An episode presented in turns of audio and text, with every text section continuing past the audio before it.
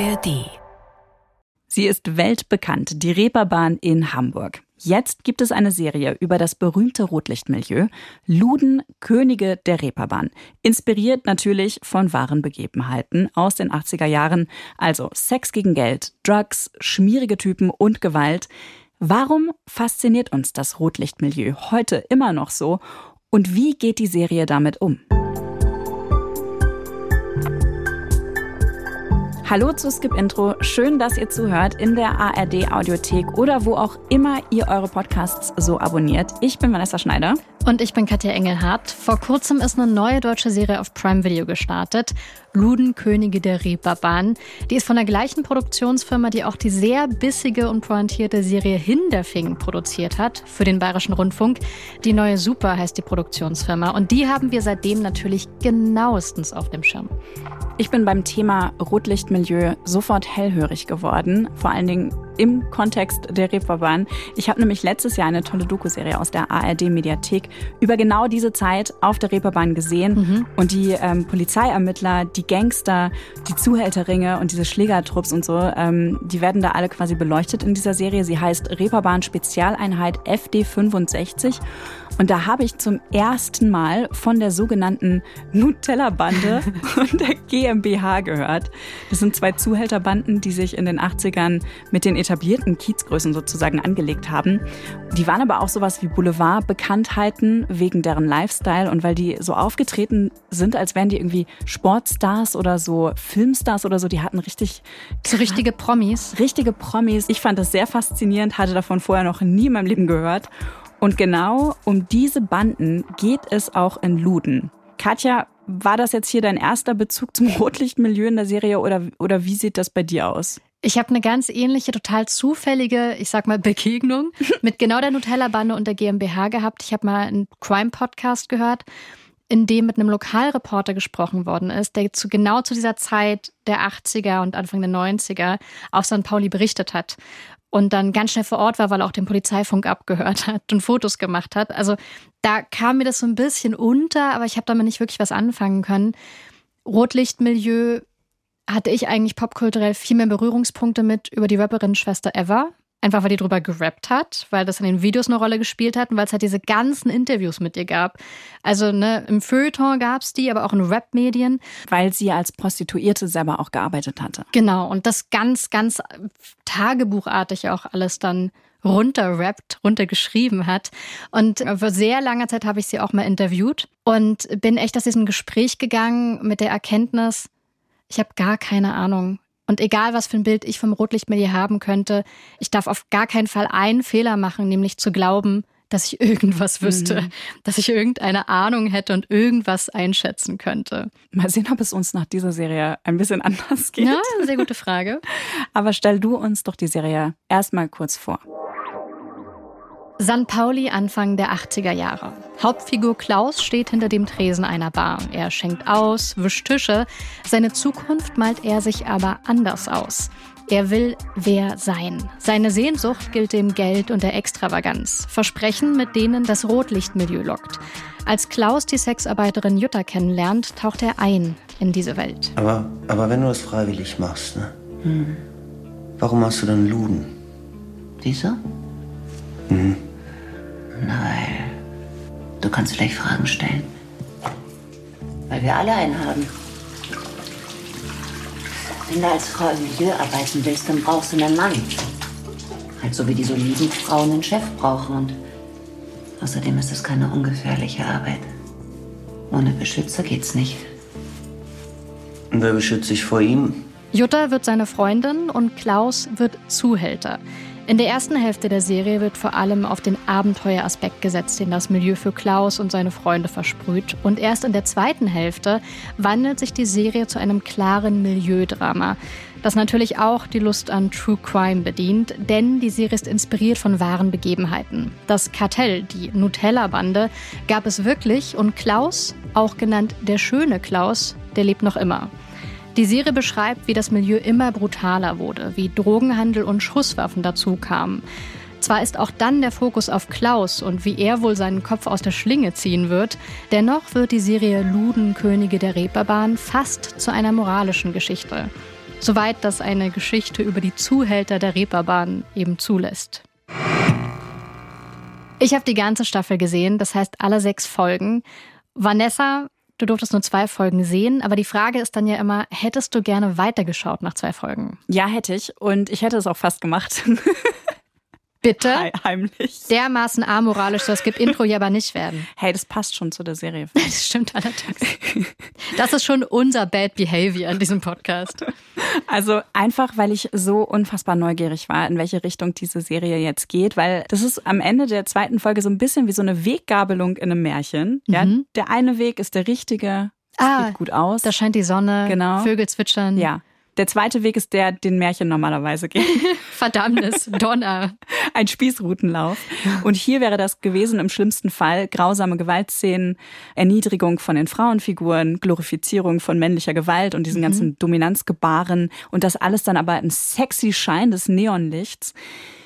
Ich hoffe sehr, dass das nicht der Fall ist bei Luden, vor allem mit diesem ganzen Wissen aus der Doku, die ich gesehen habe über die wahre Geschichte. Also so eine Reeperbahn-Story zu erzählen, die in der Geschichte, in der wahren Geschichte fußt. Das ist echt ein Wagnis und es ist auch ein Wagnis, sich das anzugucken. Ja, also was, was die einzelnen Aspekte angeht, die du gerade genannt hast, so diese Männlichkeit, wie, wie werden die Frauen gezeigt, da werden wir gleich noch drüber sprechen. Aber falls es dich schon mal beruhigt oder euch vielleicht auch auf die Folge ein bisschen mehr einstimmt, dass dieses Team, das die Serie gemacht hat, da etwas Gewagtes tut. Das war dem klar. Wir haben uns sowohl bei der Bucharbeit als auch bei den Dreharbeiten und dann auch nochmal später im Schnitt, wir haben uns immer richtig in die Hose gemacht und gedacht, ist das jetzt angemessen oder ist es eins zu viel? Und das sind gute Fragen, glaube ich, die Raphael Parente sich da stellt. Der ist der Showrunner von Luden. Allein die Schlagworte, die ihr auch von gehört habt, als Vanessa die Serie grob vorgestellt hat, so Rotlicht, Zuhälter, Sexarbeit, ja, da kann man sich schon mal überlegen, welche Tonalität da die richtige ist. Ja, also mir macht das sofort Angst. Ich denke sofort, oh nein, das wird so schwierig. Das kann, das kann eigentlich kein gutes Ende nehmen. Ja, ein gutes Ende, ne?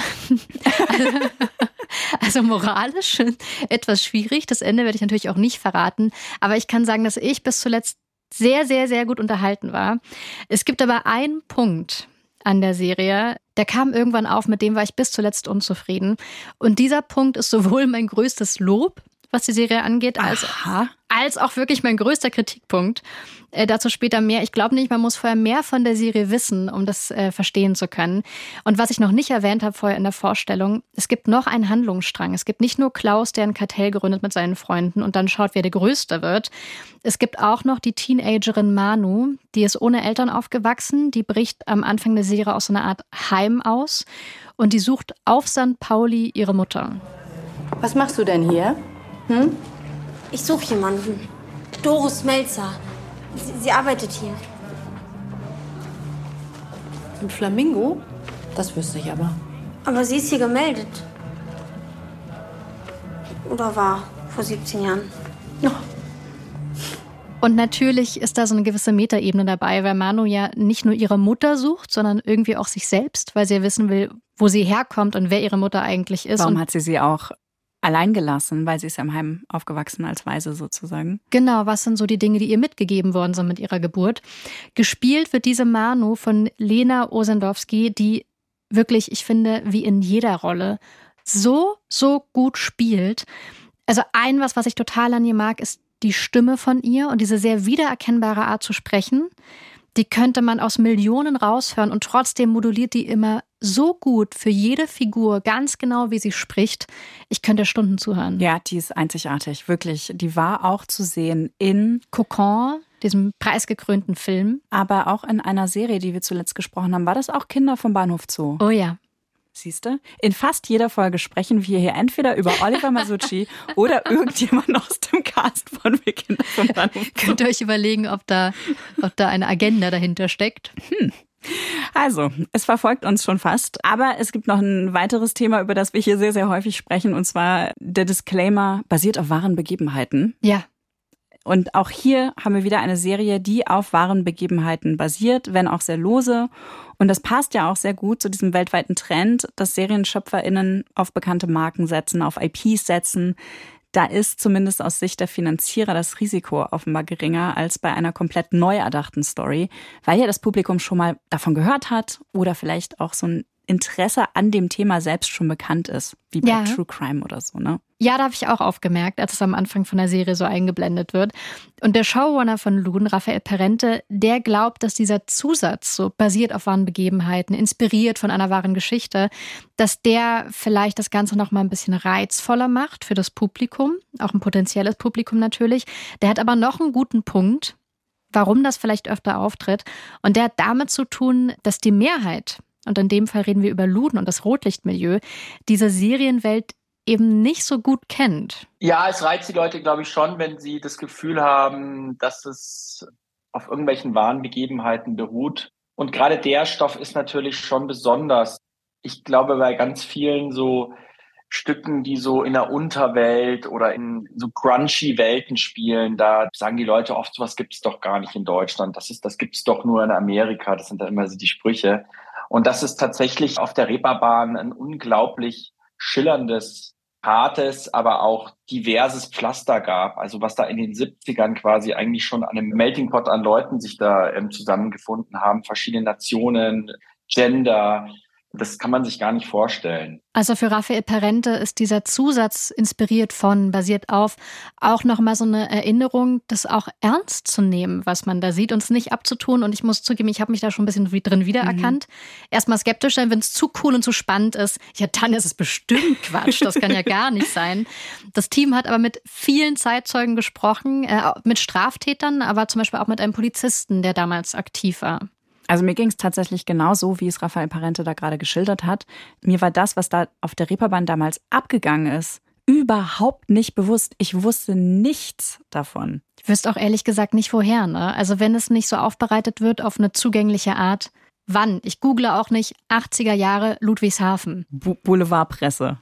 Also, weißt du, was ich meine? Das, ist, das sind ja wirklich so Boulevardthemen, die wahrscheinlich echt immer auf den Titelseiten von der Bildzeitung oder so verhandelt worden sind. Weil du auch gerade Boulevard nochmal sagst, hast du ja auch vorhin gesagt, dass die so behandelt worden sind wie Stars. Das ist tatsächlich auch eine Vision von Klaus, der Hauptfigur in der Serie.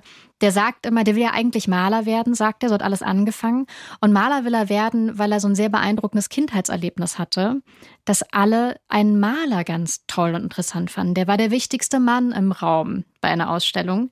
Und er spricht dann auch, er hat eine Vision für die Gegenwart, weil richtig gut malen tut er nicht. Er will ins Studio 54, es ist wie Andy Warhol und Genau. da mit den Stars abhängen. Wo die Stars sind, die Musiker, die Kreativen, die Models, das ist seine Idee. Ja, und das äh, erfüllt er sich natürlich jetzt auf eine andere Art und Weise. Ich habe ja vorhin schon mal erzählt, dass ich diese wirklich super Doku-Serie in der ARD-Mediathek angeguckt habe.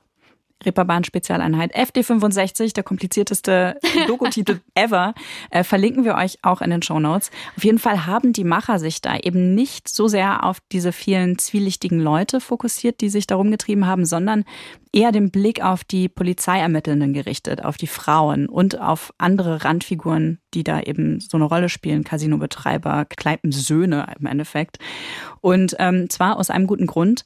Die Zeitzeugen sind jetzt nicht unbedingt die allerzuverlässigsten Quellen. Was ja übrigens auch für die Medien gilt, für die Ermittelnden selbst und so weiter, eigentlich für alle, alle Sichtweisen auf dieses Thema.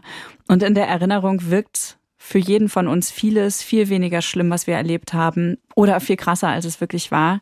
Da hat dann am Ende jeder seine eigene Version der Geschichte und die passen dann nicht unbedingt zwangsläufig zusammen. Wie wurde das bei Luden gelöst? Weil in den ersten beiden Folgen sind wir ja noch sehr nah beim schönen Klaus, also quasi am Anfang seiner Zuhälterkarriere. Das war wohl wirklich nicht einfach, hat Raphael Parente erzählt, zumal die mit sehr vielen Leuten gesprochen haben. Das heißt, da, da müssen Stunden an Geschichten zusammengekommen sein. Ich weiß auch nicht, wie man dann irgendwann noch den Überblick hat, wie man die überhaupt auseinanderhalten kann, auch seine eigene Wahrnehmung von dem trennen kann, was da jemand erzählt hat. Wir haben uns ihre Geschichten angehört. Die haben sich auch manchmal widersprochen.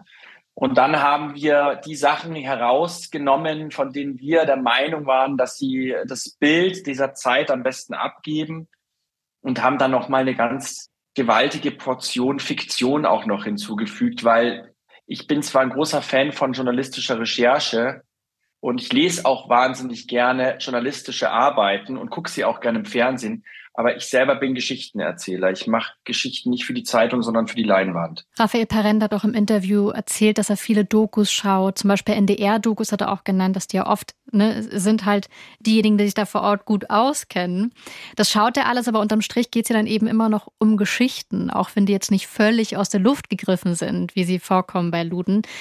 Ich selbst kenne die Gespräche natürlich nicht, die das Team geführt hat, aber ich kann mir vorstellen, dass manchmal Zusammenhänge, die man von außen drauf schauend so kreiert, vielleicht sogar nachvollziehbar sind, eben weil so vieles im Leben schlecht wirklich erklärbar ist. Und von außen ist es vielleicht sogar noch manchmal einfacher, wenn man weiß, es wird eine Unterhaltungsserie, da so einen roten Faden draus zu spinnen. Ja, und sich davon zu lösen und das Ganze dadurch vielleicht auch spannender zu machen. Mhm. Das ist ein super interessanter Ansatz, quasi echte Personen zu nehmen und dann aber deren Leben zu dramatisieren und dann stark zu fiktionalisieren. Den schönen Klaus, den gab es wirklich. Äh, Klaus Barkowski habe ich gegoogelt, heißt ja. auch genau so. Und lustigerweise, der ist tatsächlich irgendwann dann noch Künstler geworden. Der lebt Echt? ja noch, der hat Ausstellungen gehabt. Das freut mich direkt für dich. Ja. Also die Charaktere sind nicht ausgedacht. Genau, die sind nicht komplett erdacht. Das heißt aber natürlich nicht, dass jede Figur, die wir da so sehen, einer echten Person nachempfunden worden ist. Teilweise werden da auch dann Anekdoten vermischt und mehrere Leben zusammengeführt, wie das auch bei Romanverfilmungen total oft ist, wenn wir darüber sprechen. Aber dass Klaus tatsächlich noch seinen echten Nachnamen hat in dieser Serie, die eine Unterhaltungsserie ist, das hat einen Grund, der dich sehr freuen wird. Ja, das war eine bewusste Entscheidung. Wir wollten die Leute auch animieren, wenn sie diese Serie angeschaut haben. Es ist ja ein Launch in, was weiß ich, über 120 Ländern von Amazon. Wir sind übersetzt in wie viele Sprachen? Sieben, acht Sprachen und nochmal doppelt so viele mit Untertiteln. Also auf der ganzen Welt werden im besten Fall Leute diese Geschichte anschauen. Und es wäre schon schön, wenn dann Leute das Handy zücken und dann da ein bisschen recherchieren. Das habe ich damals, kann ich mich erinnern, zum Beispiel bei The Crown gemacht oder bei so vielen anderen und habe dann parallel, als ich die Serie geguckt habe, mich da informiert. Er ist wie ich. Er ist wie du, er spricht deine Sprache. äh, weil Vanessa ist ja auch die von uns beiden, die alles gegencheckt, wenn sie eine Serie schaut. Ich fand das erst ein bisschen irritierend, diese Namensentscheidung, dass der tatsächlich so heißt in der Serie wie im echten Leben. Nur den Spitznamen, den haben sie ein bisschen verändert. Ich finde es aber eigentlich, wenn ich so drüber nachdenke, einen ziemlich guten Kniff, um beides zu haben und so ein bisschen auszutarieren. So, was stimmt nicht? Was stimmt vielleicht doch? Und dann so Fährten zu legen, denen man tatsächlich folgen kann. Die Serie beginnt Anfang der 80er Jahre mhm.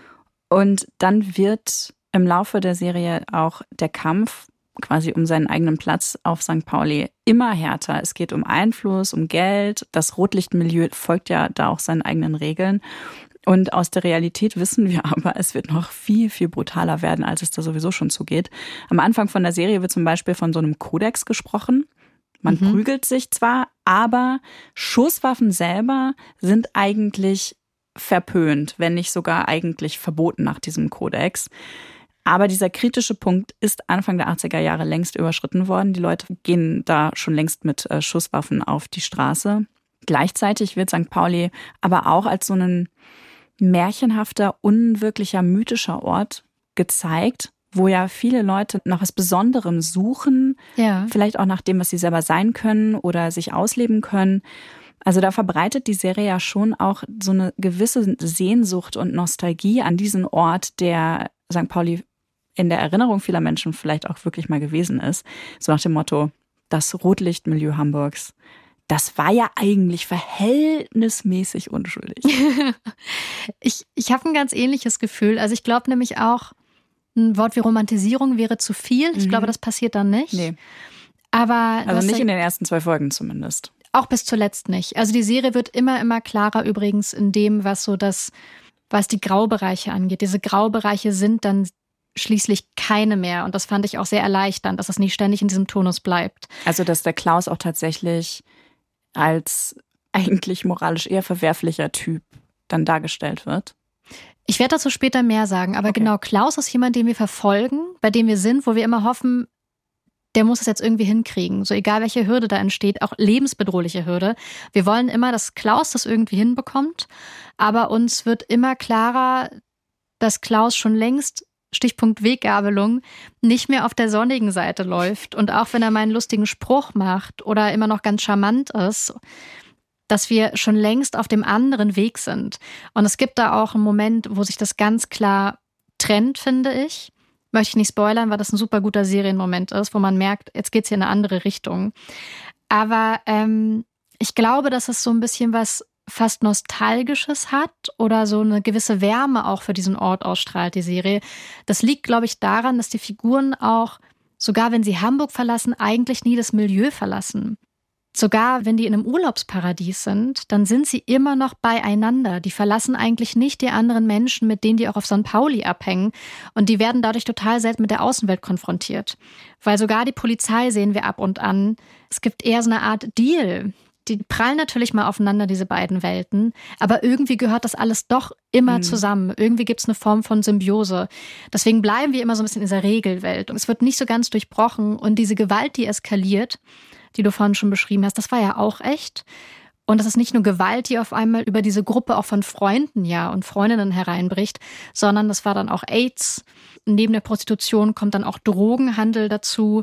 Also es gibt generell eine Zuspitzung von ganz vielen Verhältnissen und Regeln, die vorher scheinbar so klar waren. Und das ist alles echt. Das ist jetzt nicht extra hinzugefügt, damit die Serie spannend ist und einen tollen Handlungsbogen hat und ein die Dramaturgie ordentlich steigt, sondern alles, was wir im Hintergrund als Rauschen dazu bekommen, das stimmt.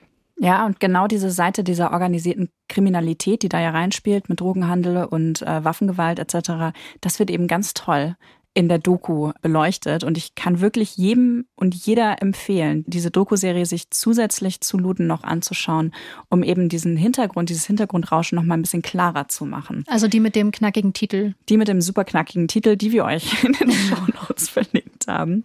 Und äh, ich finde auch wirklich, dass es visuell sehr gelungen dargestellt wird. Ne? Mhm. Wenn ich jetzt zum Beispiel mit Wir Kinder vom Bahnhof Zoo vergleiche, von der wir vorhin schon mal sprachen, die spielt in einer ähnlichen Zeit, in einem ähnlichen Milieu bei Loon sieht alles so viel abgefuckter und dreckiger aus. Die Leute sehen so oft aus, als ob sie schwitzen würden und man weiß wirklich nicht, seid oder schmierig krank? sind oder nicht gewaschen sind ja. oder so, ne? Oder irgendwie ja tatsächlich krank aussehen. Und was mir auch sofort auffällt, diese Welt auf der Reeperbahn ist ultramännlich. Also klar, in jeder Ecke stehen da Frauen. Aber die Männer sind mehrheitlich die Entscheider. Die Frauen sorgen für das Geld, für den Gewinn, indem sie eben anschaffen gehen, am Tresen arbeiten, aber sie bedienen immer irgendwie die Bedürfnisse der Männer um sie rum. Und dabei wird die Serie ja eigentlich sogar von einer Frau erzählt. Also mhm. Also sie wird zumindest eingeleitet von einer Frauenstimme, nämlich von der Prostituierten Jutta, eben die dann zur Freundin von Klaus wird. Das fand ich total verwirrend am Anfang, weil wir ja erstmal in den ersten beiden Folgen fast nur die Sicht der Männer miterleben. Aber trotzdem haben wir eben diese Erzählerstimme aus dem Off am Anfang, die uns und auch Klaus in dieses Milieu einführt. Ja, und gleichzeitig dachte ich dann, naja, das ist eigentlich total clever, das so zu machen. Weil diese Selbstbestimmtheit der Frauen in diesem Milieu ist ja auch nur eine Illusion. Und die wird in der Serie eben dadurch gebrochen, dass die tatsächliche Handlung die ganze Zeit von Männern bestimmt wird, die eben ja im Zentrum der Story stehen. Ja, ich weiß nicht, ob die Serie bewusst mit dieser Illusion von Selbstbestimmtheit von Frauen, die in diesem Milieu arbeiten, per se brechen will. Aber ich hatte auch den Eindruck, Manu findet zum Beispiel ne, die, die Weise, die ihre Mutter auf St. Pauli sucht, die findet erst Zuflucht in einem Lokal. Und das Lokal wird von einer älteren Dame betrieben. Und man mhm. denkt die ganze Zeit, ach, das ist jetzt also die Frau, die hier die Fäden in der Hand hat. Das stimmt aber nicht. Immer wieder kommt dann halt ein Mann vorbei von einem Kartell und fordert das Geld. Also am längeren Hebel sitzen, soweit wir das da sehen, immer die Männer. Es gibt, weil die Frauenfiguren so verschieden sind, dann tatsächlich auch ein, zwei Frauen, wo ich glaube, man das Argument der Selbstbestimmtheit aufrechterhalten kann. Die sind aber auch eine Seltenheit. Die große Masse können wir gar nicht so sehr kennenlernen, weil, weil unfassbar viele Frauen für diese Zuhälter arbeiten. Und wir lernen sogar eine Technik kennen, man muss leider Technik sagen, wie manche von denen in die Prostitution kommen.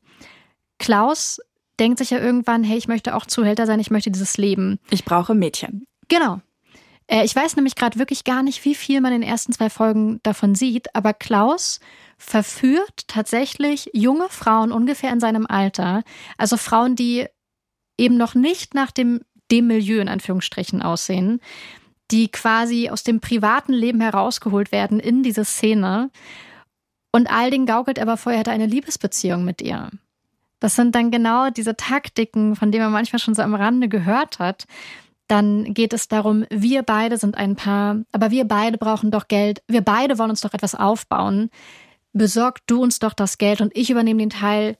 Ich kenne Männer, ich mache den Teil und du musst dann ja nur noch. Und das Lustige ist ja am Anfang der Serie wird ja sofort so eine Szene gezeigt, naja, nee, also mit Zuhältern will ich nichts zu tun haben, die brauchen sich gar nicht bei mir anzuwanzen, als ob man die sofort erkennen könnte, weil diese Jungs von der Nutella-Bande und auch von der GmbH, die sind ja gleichaltrig. Wie viele von den Partygängern, die da unterwegs sind, in Kneipen rumhängen, die sind ja selber jung. Die sind ja auch erst Anfang 20, dementsprechend auch relativ naiv in ihrem Vorgehen.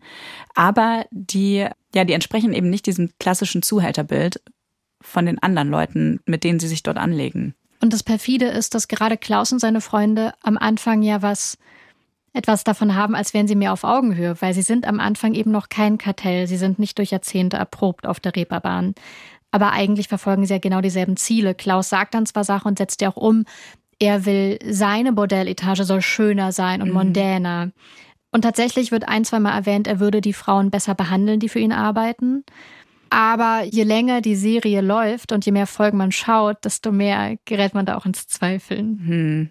Direkt am Anfang begegnen wir ja eben diesen drei Frauen. Du hast die, glaube ich, auch alle schon mal erwähnt. Jutta, eben die Freundin. Dann eine Kneipenkollegin von Klaus, die ja, glaube ich, dann auch damit reinzieht in genau. sein Claudia, Business. Genau, Claudia ist so das erste, ich sage jetzt mal, romantische Opfer. Und dann Heimkind Manu, und an denen sehen wir auch, was das Leben auf dem Kiez für die meisten Frauen bedeutet. Also auch wie strapaziös Sexarbeit sein kann, vor allem wenn man die länger macht. Ja, Manu zum Beispiel hast du in den ersten beiden Folgen gar nicht bei Sexarbeit gesehen, aber man spürt schon, sie muss sich dagegen wehren. Sie muss immer wieder klare Grenzen aufzeigen und sagen, ich möchte das nicht, weil reinrutschen könnte sie total leicht. Easily.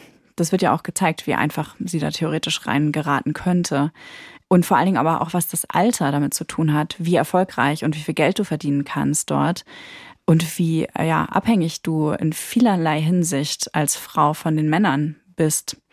Und hinter den Kulissen der Serie, na, um die Perspektive mal kurz zu wechseln, 50 Prozent der Regie wurde von einer Frau übernommen, von Laura Lackmann. Die andere Hälfte hat Istvan gedreht. Da habe ich mich gefragt, war das eine bewusste Entscheidung, auch klar zu machen, vom Rotlichtmilieu kann man ohne die Frauen, also sowohl hinter der Kamera als auch davor, nicht erzählen. Und auch so eine richtige Bildsprache dafür zu finden, stelle ich mir unfassbar herausfordernd vor. Was ist da angemessen? Ab wann wird es einfach nur voyeuristisch, was man da sieht? Das war auf jeden Fall ein großes Thema innerhalb des Teams, wie man dann richtigen Ton findet. Ich finde, dass der auch meistens gelungen ist. Also die Frauen werden vor der Kamera nicht sexualisiert. Was ich auch deswegen spannend finde, weil die Kameraeinstellung ja immer unsere Perspektive ist. Also wir schauen ja durch die Kamera und da hatte ich nie das Gefühl, ich bin jetzt in der Rolle einer Voyeuristin. Das fand ich sehr angenehm. Der Sex, wenn er vorkommt, wird auch nie glamourös dargestellt. Das sieht nie aus wie in einem Porno. Es ist nie perfekt. Genau, es wirkt nicht erregend oder so. Es will nicht, Gar nicht. ich will nicht anregen, sondern es ist halt dann eher eine nüchterne Betrachtung. Genau. Bei dem bisschen Sexszenen, die ich gesehen habe, und in den ersten zwei Folgen kommen nicht so viele vor, wie ich erwartet hätte, war das auf jeden Fall so. Und es gibt auch keine Figur, also weder Frau noch Mann, die jetzt so als ein makelloses Idol oder Vorbild herhalten müsste. Es gibt keine Figur, die so cool und lässig und toll angezogen ist, dass man sich denkt, wow, das möchte ich sein. Und auch das, äh, dass man dieses Gefühl nie hat, das muss man sich ja auch im Team erstmal erarbeiten. Und da kommt es natürlich auch drauf an, wer ist denn überhaupt im Team? Aber man muss natürlich schon gucken, dass das Team, mit dem man das erzählt, auch wissen, von was sie sprechen. Und da war natürlich Laura Lackmann als Regisseurin, die hat die ersten Folgen gemacht, extrem wichtig. Und sie hat auch ganz viel dazu beigetragen, dass diese weiblichen Figuren so sind, wie sie sind. Auch Vivian Hoppe muss man da hervorheben, unsere Autorin, die als einzige aus Hamburg kommt.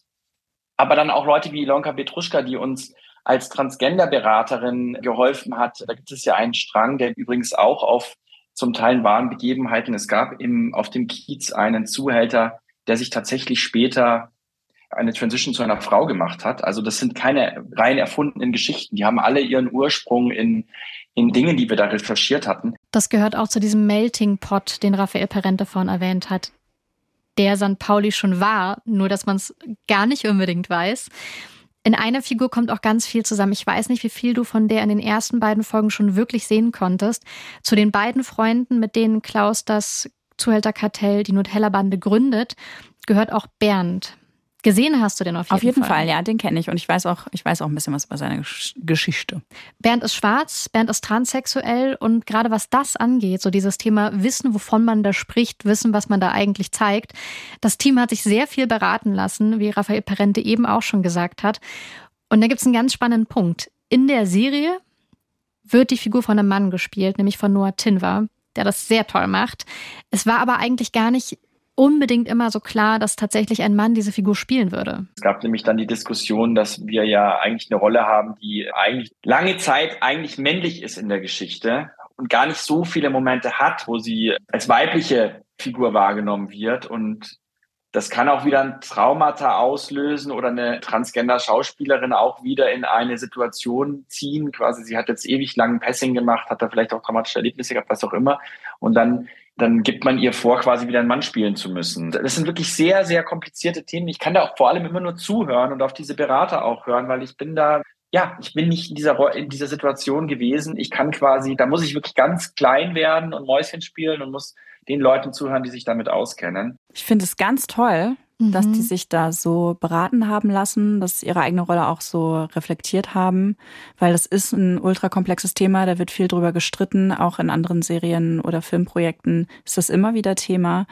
Und ich finde auch tatsächlich die Figur von Bernd beziehungsweise Linda, wie mhm. sie sich eigentlich nennt, super spannend. Und auch ihr zu folgen ist super interessant, weil wir durch diese Figuren total eindrückliches Bild und Gefühl bekommen, was das Machtgefälle zwischen den Geschlechtern auf der Reeperbahn bedeutet, weil Linda erlebt das ja am eigenen Leib, ja, die Stellung von Zuhälter Bernd, der sich sein Geld damit verdient, Zuhälter zu sein und Frauen auszubeuten, aber das Geld nutzen möchte, um eine geschlechtsangleichende ähm, Operation irgendwann mal zu machen oder sich die Hormone zu finanzieren. Und gleichzeitig als Linda erlebt sie diese diese Herabwürdigungen und die andere Seite der Reeperbahn. Es gibt auch noch eine queere Figur, nämlich ein Zuhälter. Und da fand ich auch total interessant, wie verschieden die beiden ticken. Bernd oder Linda will ganz klar den Weg einschlagen, den Linda braucht, um Linda sein zu können. Die andere Figur aber, die ist völlig fein damit, zwei Leben zu leben. Mhm. Wird halt geheim gehalten oder unter den Deckel gehalten. Die andere Person ist ein Mann und ist sich seiner Macht so bewusst, dass er, glaube ich, eher sich denkt, ich verschweige den Rest mal und wenn es hart auf hart kommt, wer will mir was? Ja. Das ist eine völlig andere Herangehensweise. Das ist ja spannend. Also das möchte ich echt gern sehen. Da freue ich mich drauf, weiter zu gucken. Was macht denn jetzt? Also auch mit Hinblick auf die Serie Luden, Könige der Reeperbahn, die Faszination vom Rotlichtmilieu aus. Also wenn ich erstmal an mich denke, haben mich vor allem die Themen fasziniert, die in diesem, ich sage jetzt mal, Milieu besonders drastisch erzählt werden, die wir aber eigentlich alle kennen und die in, in der Mitte der Gesellschaft stattfinden. Halt abgeschwächt im Idealfall. äh, zum Beispiel der Gedanke, Frauen haben eine Halbwertszeit. Finde ich falsch.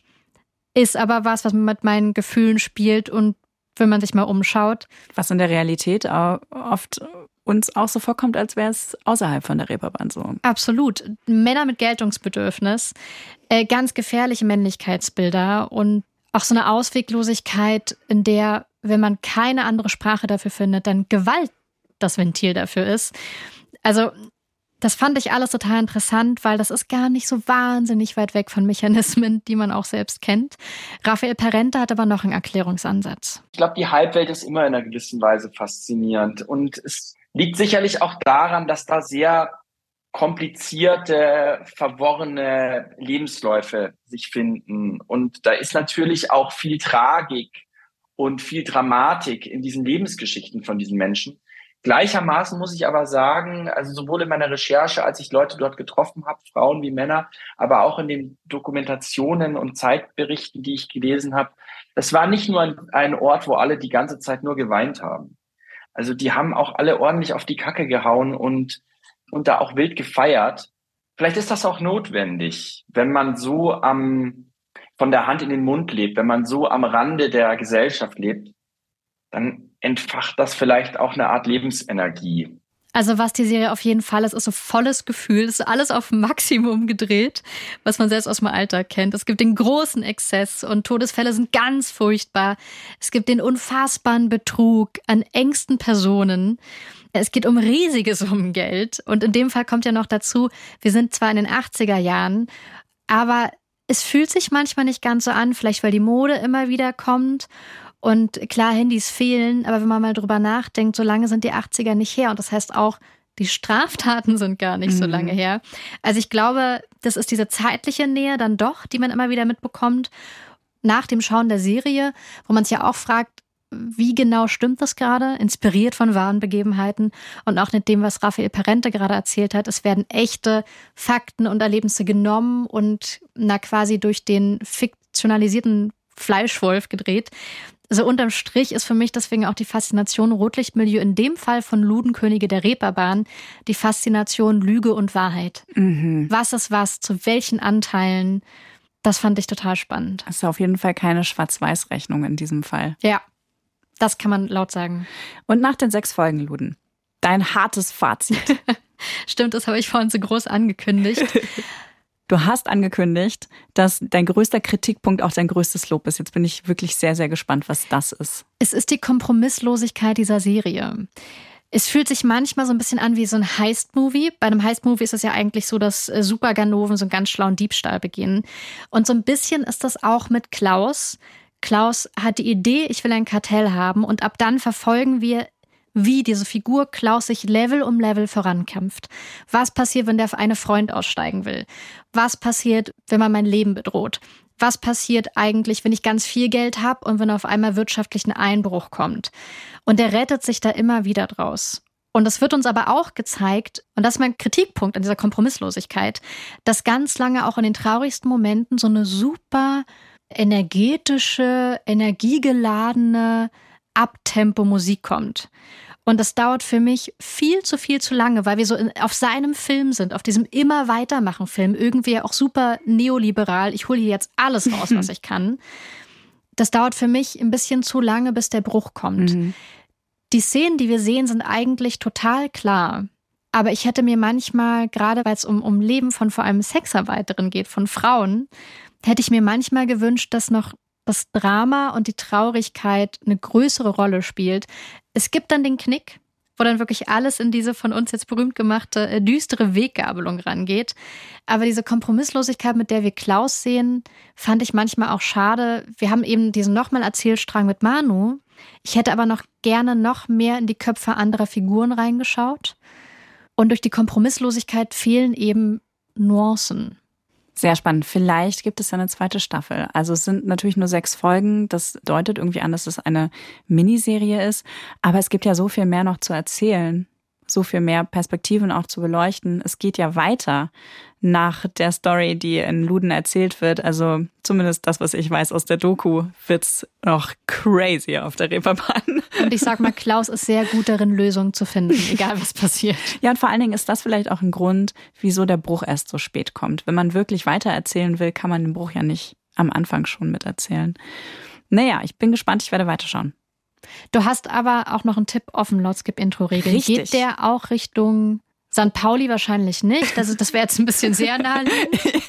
Ich empfehle euch die Doku aus der Mediathek. Von der haben wir noch nie gehört. Noch Erzähl uns alles. Nein, ähm, ich habe tatsächlich lange nachgedacht, ob mir noch was Besseres einfällt, weil ich das Gefühl hatte, die Serie schon ein paar Mal erwähnt zu haben hier im Podcast. Aber es geht einfach keinen Weg drumrum. Ich empfehle euch sehr die HBO-Serie The Deuce. Darin geht es um das Rotlichtviertel von New York am Times Square in den 70er Jahren, also so gutes Jahrzehnt vor den Geschehnissen ähm, in Luden. Und zwar als in New York der Pornoboom losging. Finde ich sehr gut. Ich habe nämlich sehr an dich gedacht, als ich im Interview mit Raphael Parente diese Aussage gehört habe. The Deuce ist auch eine ganz fantastische Produktion mit ein bisschen mehr Geld ausgestattet als unsere, denke ich jetzt mal. Also das ist auch amerikanisches Format. Ich glaube, The Deuce beleuchtet noch mehr das Verhältnis zwischen Prostituierten und ihren Freiern. Da haben wir uns ganz bewusst dagegen entschieden. Das wollten wir nicht machen. Wir hatten ein anderes Thema. Und The Deuce erzählt meines Erachtens auch deutlich elegischer. Und da haben wir uns auch dagegen entschieden. Wie du ja gerade auch schon erzählt hast. Gerade weil du so oft über The Deuce sprichst, habe ich so an dich gedacht, als, ich das gehört habe. wirklich, ja, das wird Vanessa freuen. Und es ist ja wirklich so, was er sagt. Also das sind ja wirklich große, auffällige Unterschiede zwischen den beiden Serien, auch wenn sie im selben Milieu im Endeffekt angesiedelt sind. Der Ton ist total anders. Es ist einerseits eine Milieustudie und ein Stadtporträt, so wie das der Serienschöpfer von The Deuce, David Simon, schon sehr lange macht, seit seiner Kultserie The Wire. Andererseits ist es aber auch so eine Selbstermächtigungsstory von einer Prostituierten, die eben zur Pornofilmproduzentin werden möchte. Gespielt wird sie von Maggie Gyllenhaal. I want to learn how to make movies. If they can sell that in Europe, it's not going to be long before we can make it sell it here. How do you know? It's America, right? Just move on. Also es sieht einfach unfassbar gut aus. Es ist wie eine Zeitreise in die 70s und die Figuren sind auch richtig gut geschrieben. Was vielleicht auch noch spannend ist in diesem Kontext, als die Serie 2016, 2017 gedreht wurde, war es die erste, bei der eine Intimitätskoordinatorin eingesetzt worden ist. Also auch als direkte Reaktion auf die Debatte um MeToo damals. Absolute Vorreiterserie. Könnt ihr mit einem Wow-Abo streamen oder eben on demand kaufen. Und noch eine Parallele zu Luden Könige der Reeperbahn. Die hat natürlich auch neben den ganzen Zeitzeugen und beratenden Funktionen IntimitätskoordinatorInnen dabei. Yes, das unterstützen wir hier. Wir haben euch alle Watch-Tipps in die Shownotes gepackt und da findet ihr auch einen Hörtipp von uns aus der ARD Audiothek, nämlich im Podcast Pop and Rewind. Das ist ein Musikpodcast, in dem sich unser Kollege Thomas Mehringer diesmal die besten Songs aus Serienintros geschnappt hat und euch ein bisschen mehr darüber erzählt. Das heißt, da kriegt ihr beides einerseits richtig gute Musik auf die Ohren und on top noch so ein paar Fun Facts zu ikonischen Serienintros. Top-Smalltalk-Futter für die nächste Party, würde ich sagen. Und bevor ihr weiterspringt in eurer App oder auf eurem Laptop, dann klickt doch mal auf Folgen oder auf Abonnieren. Dann verpasst ihr nämlich keine unserer kommenden Episoden. Nächste Woche gibt es hier wieder eine Kurzkritik für euch und zwar zum Klima-Blockbuster Extrapolations von Apple TV Plus. Bis dahin, Fortsetzung folgt. Vielen Dank an Julian Ignatowitsch für das schöne Interview mit Raphael Parente und die Mitarbeit. Skip Intro ist eine Produktion vom Bayerischen Rundfunk mit mir, Vanessa Schneider und Katja Engelhardt. Redaktion Markus Eicher, Produktion Matthias Sautier, Sounddesign Christoph Brandner und Enno Rangnick.